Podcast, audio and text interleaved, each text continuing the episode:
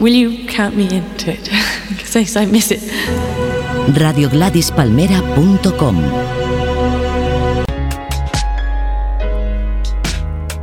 Natalia Clavier es la brooklynista.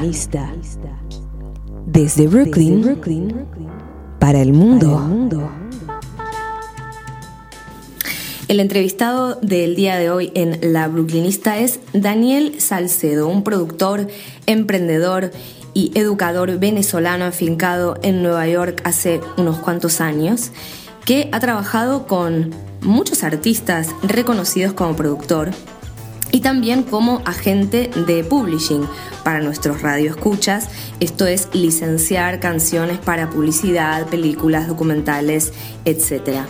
Daniel, muchas gracias por recibirnos. Bienvenido a la Brooklynista y me gustaría empezar con una pregunta muy puntual referente a los artistas con los que has trabajado como productor. ¿Cuáles eh, de estos artistas recuerdas con más cariño? Wow, qué pregunta, qué pregunta. La verdad es que eh, para mí la música es como, son como, como sensaciones al final, ¿no? Y, y no creo que, que, que, haya uno que recuerde con más cariño que otro, es como que cada quien me ha dado una sensación diferente y, y, y, he tenido como momentos distintos de mi carrera y de mi vida profesional y de mi vida personal también, en las que siempre la música ha jugado un papel relevante. O sea, yo empecé desde mi, mi principio haciendo radio en Venezuela, este, hice programas independientes, programas mainstream, este, entrevisté a muchísimos artistas, tuve la oportunidad de ¿sabes? entrevistar a gente como por ejemplo Callayo en Venezuela antes que falleciera, o sea, me pasaron, eh, mi vida ha estado rodeada de música y mi experiencia personal y profesional siempre ha estado alrededor de la música y, y realmente, wow, mira, de, de... Concretamente como productor, no okay. digamos como... Um eh, presentador de radio, ni siquiera como agente. La oportunidad de trabajar con un artista como productor es muy um, es un, una experiencia muy cercana porque el artista está entregando su obra y sí, confiando sí. en que tú vas a dar esas pinceladas finales y vas a definir el sonido de este artista. Entonces, Correcto. de ahí seguramente nacen amistades, nacen enemistades también según el caso, por eso la pregunta. Mira, hablemos de la más reciente, que yo creo que es la, la que tengo... Eh, desde el año pasado tuve la oportunidad de, de ser parte de la producción del, uh, del disco nuevo de Los Amigos Invisibles, que va a salir ahora, que es un disco acústico.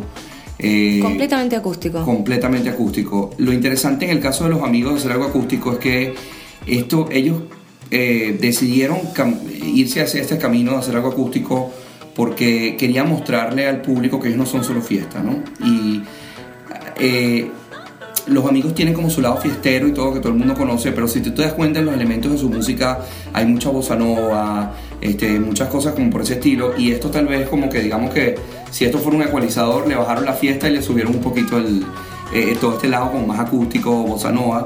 Y decidieron reunirse con varios artistas mexicanos este, de la escena de la música este, como bueno como Alex Intec, eh, Natalia Lafourcade nuevamente ah, que habían colaborado con Natalia. Correcto correcto. Eh, eh, quién más estuvo Gil Cerezo de Kinky eh, Jay de la Cueva. Estuvieron bueno muchos artistas de los cuales colaboraron en cada una de las canciones con ellos.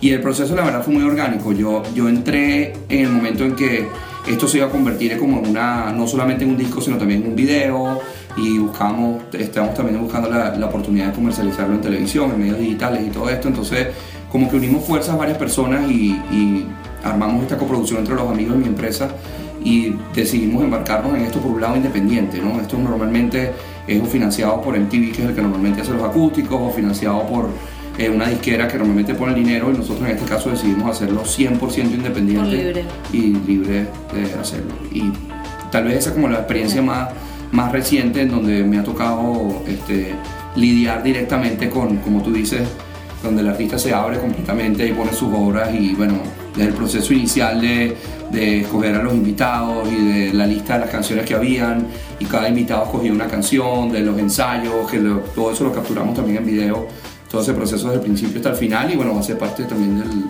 de la, del disco completo cuando, cuando salga. ¿Y con qué otros artistas has trabajado? Bueno, desde el lado de la producción uh -huh. internamente, este, internamente trabajé con ellos. Hace poco hice una serie también con Leslie Grace, que es una artista de Sony Music, este, bueno, di- eh, distribuida por Sony Music y es del sello- de Sergio George. Eh, con ella hicimos a- reciente una serie de ocho episodios que yo produje también en la parte audiovisual que salió en Yahoo y estuvo patrocinada por un detergente. Eh, y básicamente lo que hicimos fue eh, crear un concepto en donde más allá de promoverla a ella como artista, tuviera sentido desde el punto de vista también de editorial, ¿no? Y por eso en este caso eh, nos buscaron porque querían hacer una integración, en este caso de la marca, dentro del contenido, sin que fuera un comercial directamente del, del detergente que, que lo patrocinó, ¿no? Y encontramos un camino bastante interesante, la verdad. Leslie Grace es originaria de acá de New York, del Bronx, y ella ahora actualmente vive en Miami. Y una de las cosas que ella nos, nos dijo desde el principio cuando empezamos a hablar con ella, que ella quería hacer algo como para devolver algo a su comunidad. Conseguimos una organización de arte aquí en Estados Unidos que se llama Portraits of Hope. Ellos son muy conocidos porque en un momento eh, llenaron un montón de taxis de flores este, y han hecho, ellos tienen como una particularidad en el arte en el cual tienen colores, unos colores muy particulares que usan y ponen en los taxis. En este caso lo usaron con los taxis y lo hacen como a, grandes escalas. Entonces, bueno, los contactamos a ellos y básicamente decidimos renovar una cantidad de laundromats en el barrio donde ella vivió. Entonces, estos son normalmente los laundromats, como tú sabes, son horribles, son feos. O sea, Los entras- laundromats, para la gente que no ha tenido el placer de estar en Brooklyn o en Nueva York, son unas lavanderías, lavanderías. con lavadoras automáticas donde uno puede ir y pasarse horas haciendo su colada de ropa o puede dejarla y pagar un poquitito más y la gente, eh, hay una- unas em- empleadas y empleados muy simpáticos o no, que te doblan la ropa y te la dan toda eh, perfumadita. en y- su mayoría asiáticos. en su mayoría asiáticos, correcto. Exacto. También muchos latinos. Ah, ¿eh? es verdad, de acuerdo contigo.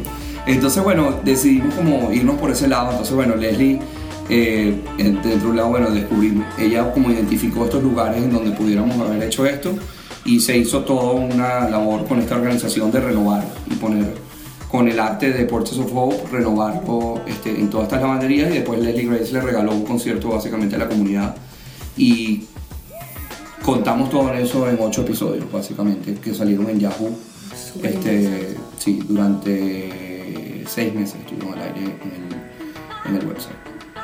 Buenísimo. Am, estábamos hablando de Daniel Salcedo como productor y sé que tienes una anécdota muy curiosa en tu faceta de eh, agente de publishing, es decir, licenciando canciones con un artista franco-español o español-francés, según donde esté el orgullo, Ujú. Manu Chao. ¿Nos cuentas esta anécdota? Mira, eh, sí, cómo no, yo cuando eh, trabajando acá en New York, eh, en una época que trabajé en una empresa argentina llamada Red Click y dentro de esa compañía eh, produjimos el documental que salió, bueno, dirigimos y produjimos el documental que salió de, sobre el hijo de Pablo Escobar, El pecado de mi padre. Y entre mis labores dentro de la producción me tocó tocar el tema de la música. Eh, Es recuerdo- decir, licenciar las canciones. Exactamente, licenciar las canciones o la música que iba a ser parte del soundtrack del documental. O sea, tanto en disco como en el, en el documental como tal. Pues cuando estaban hablando, cuando había escenas donde queríamos poner música. Entonces, bueno, por un lado se, se contrató a, eh, a un músico para que hiciera música original y por otro lado licenciamos ciertas canciones que, que, que nos gustaban. En ese momento estaba aquí saliendo el programa este que se llama Live from Abbey Road, que son este, sesiones de concierto en, en Abbey Road en, en- Nada en- más y nada menos, eh, aquel estudio, Aquel famoso. aquel poquitito famoso estudio de Abbey Road. Exacto, ese mismo. Entonces, eh, una noche vi el programa y Manu Chao estaba invitado y me encantó. Haciendo su sesión. Haciendo su sesión y, y vi una versión increíble de acústica de, de Politic Kills. Que es Eh, un tema, mm, bueno, Exactamente. uno de los tantos temas contestatarios Correcto. que tiene el amigo Manu. Correcto, entonces, y también, bueno, por el mismo tema también del, de la canción, como que tenía un poco que ver con el tema de lo que nos estábamos hablando nosotros en el documental. Y bueno, recuerdo haber grabado la canción, la llevé el siguiente día a la oficina, se la presenté al director, el director le encantó también, y bueno, ¿cómo licenciamos eso? Entonces, bueno, yo estaba como en ese momento eh, empezando ese proceso de investigación de la música, y bueno, lo primero llegamos a su agente aquí en Estados Unidos, o a la persona que maneja aquí en Estados Unidos su, su cosa, y cuando lo llamamos nos dijo, mira, Daniel, o sea, es imposible, o sea, Manu Chao no licencia música a nadie, o sea, es parte de su principio, pues. Y bueno, a pesar de que insistimos con él, le dijimos, mira, yo creo que a lo mejor por este principio se va, mira, yo, yo lo que te recomiendo es que de repente llama directamente a su disquera en Francia y ver cómo les va, pues. Y bueno, nosotros estábamos dispuestos de verdad a montarnos en un avión, ir a, a Francia O y sea, mostrarle la película. O sea, en- enamorados de esta canción. de- Esta canción era perfecta para la- el perfecta. documental. Y de verdad tú ves el documental hoy en día y ves esa escena y yo todavía me erizo. O sea, porque gallina. que es, es perfecta para la escena que pasa y, y ocurre. Este, y fuimos, hablamos con su agente en Francia, su disquera, y le dejamos una copia del documental con mucho riesgo, porque tú, tú sabes, cuando estás haciendo un, una- un documental y estás en el proceso de creación, tema tú de nunca dejas una copia en ningún lado, de pues. autor, No, y propiedad intelectual. No, y no solamente eso, sino en el momento cuando te piratean. Por eso, claro, Exactamente, copyright. por exactamente. Entonces, bueno, le dijimos, vamos a dejárselo y se lo entregamos y él parece que lo vio y se le encantó la idea y le gustó y nos llamaron directamente, nos dijeron, mira Daniel, sí, vamos a, a hacerlo. O sea, obró un milagro.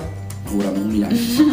ahí, Chao dijo que sí a licenciar una canción porque evidentemente le gustó muchísimo la causa. Claro, claro, es que eso es todo. Yo creo que la causa de este documental y el mensaje que transmite este documental es, es un mensaje único, es un mensaje de paz, es un mensaje de reconciliación, una cantidad de cosas que, que, que trae el mensaje de este documental. Yo creo que obviamente, por eso nosotros sabíamos desde el principio que conociendo además la vida de, de él y cómo es él como artista, que él se Manu. iba, de Manu Chao, él se iba a, a- a alinear pues, con lo que nosotros estábamos tratando de hacer y, y sí, a partir de ahí logramos esta licencia casi que imposible porque además, como tú sabes, en el mundo de las licencias tienes que licenciar el- el- los derechos del escritor, que en este caso es él, y como esta grabación se hizo para este programa, tuvimos que lidiar también Con Abbey los productores del programa y todo Wow. esto para esa parte. O sea, y además hay tres canciones dentro de eso, porque hizo un medley y tocó dos canciones más al final de la canción, esa parte también la usamos. entonces Una la- cosa muy clásica sí. de Manu Chao en directo. Correcto, Sus eternos encanta. medleys. Exactamente, exactamente. Muy bueno, muy bueno.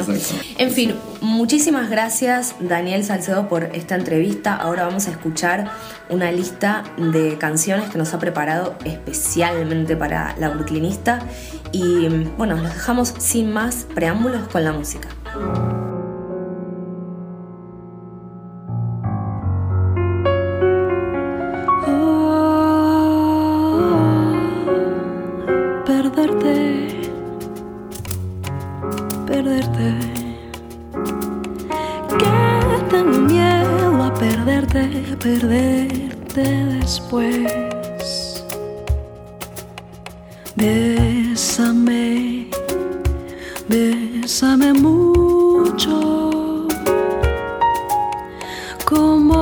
Fuera esta noche la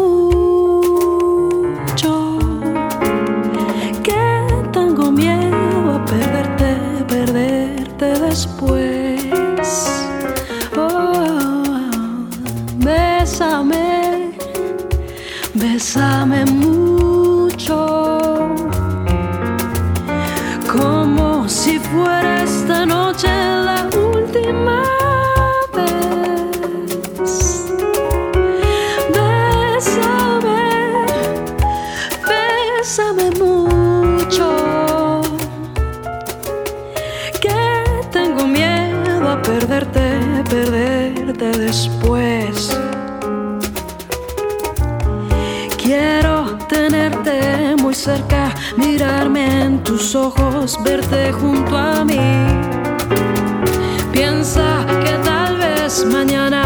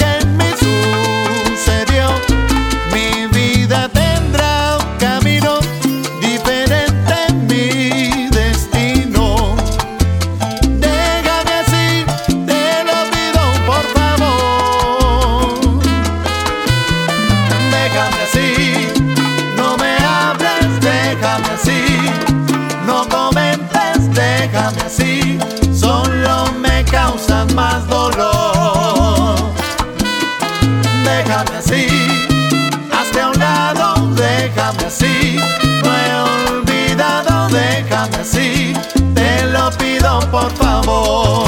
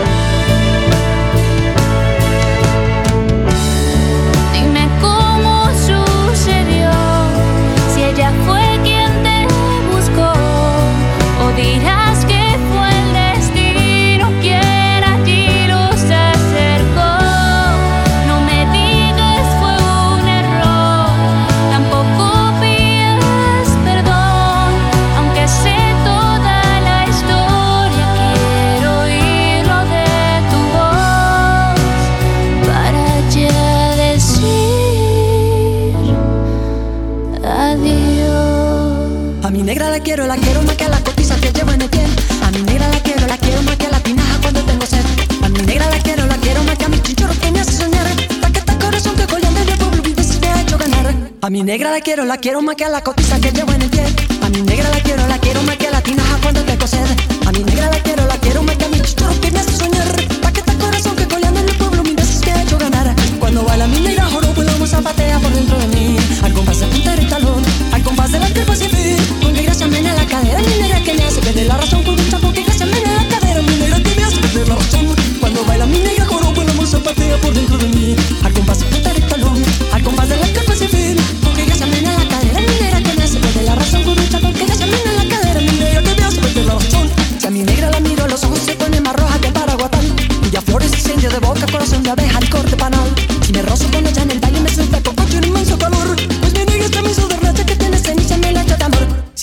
la miro, los ojos se ponen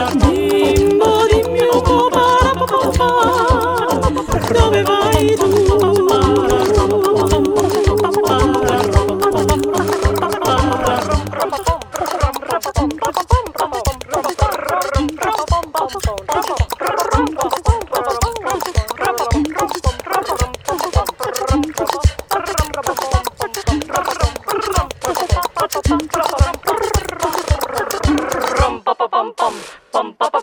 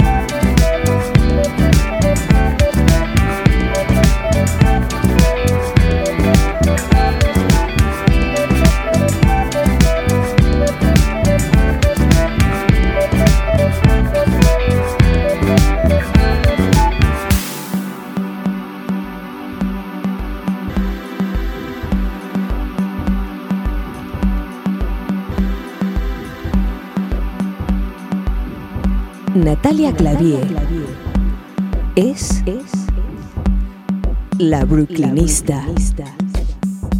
Desde Brooklyn para el mundo.